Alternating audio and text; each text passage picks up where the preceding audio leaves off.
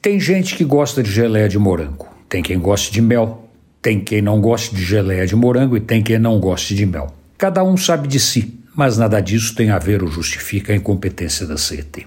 Da mesma forma, um antigo metra do restaurante da sede do Guarujá do Yacht Clube de Santos não acreditava que Apolo 11 tinha descido na Lua, mas isso também não tem nada a ver com a incompetência da CET.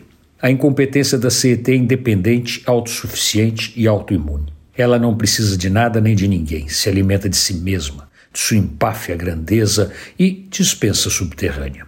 Da mesma forma que os submarinos nucleares, depois que a ordem de lançamento dos mísseis balísticos é dada, se fecham para o mundo exterior, a CET, levando o paradoxo ao limite, está permanentemente fechada ao exterior. Ela se basta e basta. O resto é filantropia, misericórdia, falta do que fazer ou político fora de moda que não leva vantagem quando pode. A incompetência da CET é sólida e longeva, atravessa as décadas com a segurança dos relógios atômicos e a precisão dos arqueiros ingleses.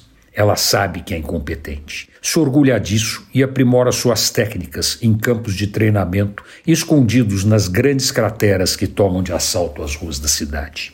A CET nasceu incompetente. Nunca funcionou, nunca melhorou o trânsito paulistano. Ao contrário, desde seus primeiros dias, sempre contribuiu para as coisas ficarem constantemente piores e com sucesso. Ao longo de sua jornada, a experiência da CET foi sempre negativa, não para ela, mas para os que pagam sua existência. Os motoristas que agora têm certeza de que a cada dia menos semáforos funcionarão.